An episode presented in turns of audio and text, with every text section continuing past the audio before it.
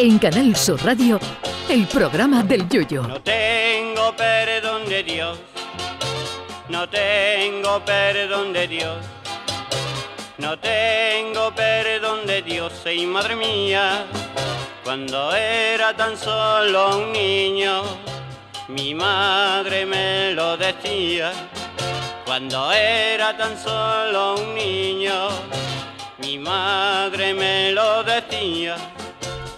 Tenía yo ganas de meterle el diente al documental de Peter Jackson sobre los Beatles y la verdad es que lo primero que hay que proponerse es tener nueve horas libres para verlo.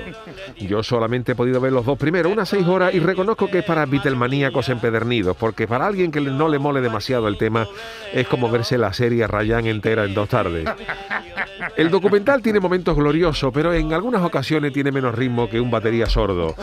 Eh, yo creo que los Beatles eran cinco y en ese estudio se fumaron al quinto entre los cuatro, porque hay momentos de paranoia gorda rodeado de otros memorables. El documental es para ponérselo a la gente de mi chirigota, esos que se quejaban de que yo tardaba en traer repertorio, porque si los de cuatro de Liverpool llegan a sacar algún día una chirigota, iban a acabar el popurrí en agosto con el concurso acabado en febrero.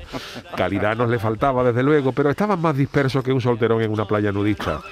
Empezaron con un proyecto en un concierto en directo y un disco. Luego cancelaron el concierto y plantearon un show en televisión y el disco. Y acabaron con el disco y un concierto en la azotea del edificio donde grababan.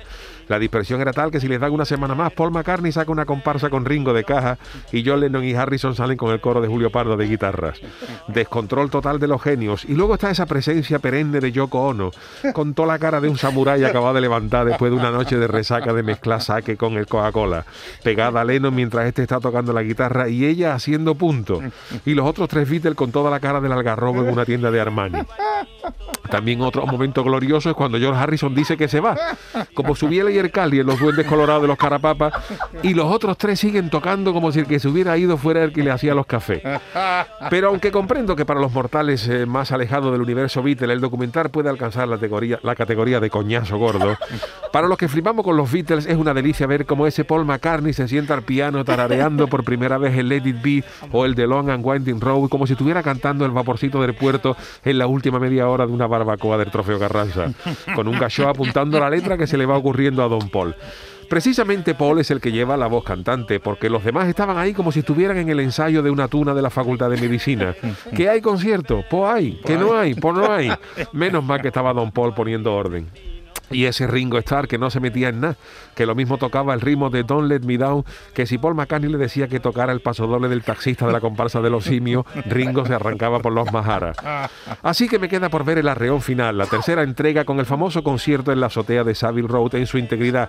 Pero me da que Peter Jackson se ha, se ha guardado la leña gorda y los amagos de tragantá que hubo en ese estudio, que a verlos, haylos. En fin, que vivan los Beatles, los de Cádiz, ¿eh? Y los otros también, hombre, no se me vayan a mosquear los dos que quedan pagando el ocaso. Ay, mi velero, velero mío. Canal Sur Radio. Llévame contigo a la orilla del río. El programa del Yoyo.